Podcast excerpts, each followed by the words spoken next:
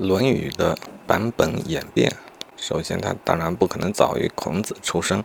孔子活动的时间是公元前五五幺到公元前四七九年，其后约五百年，东汉时期的一位大儒张禹编撰整理了现在所常见的《论语》版本。朱熹也是用这一版的《论语》作为基础来编定四书章句集注。其实，从孔子出生到张禹的版本期间有四百年，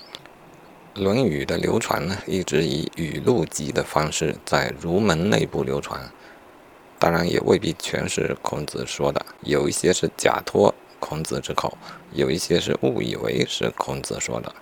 这四百年内，《论语》也有多个版本，如《齐论语》《鲁论语》《古论语》。张禹便是将《鲁论语》和《齐论语》结合，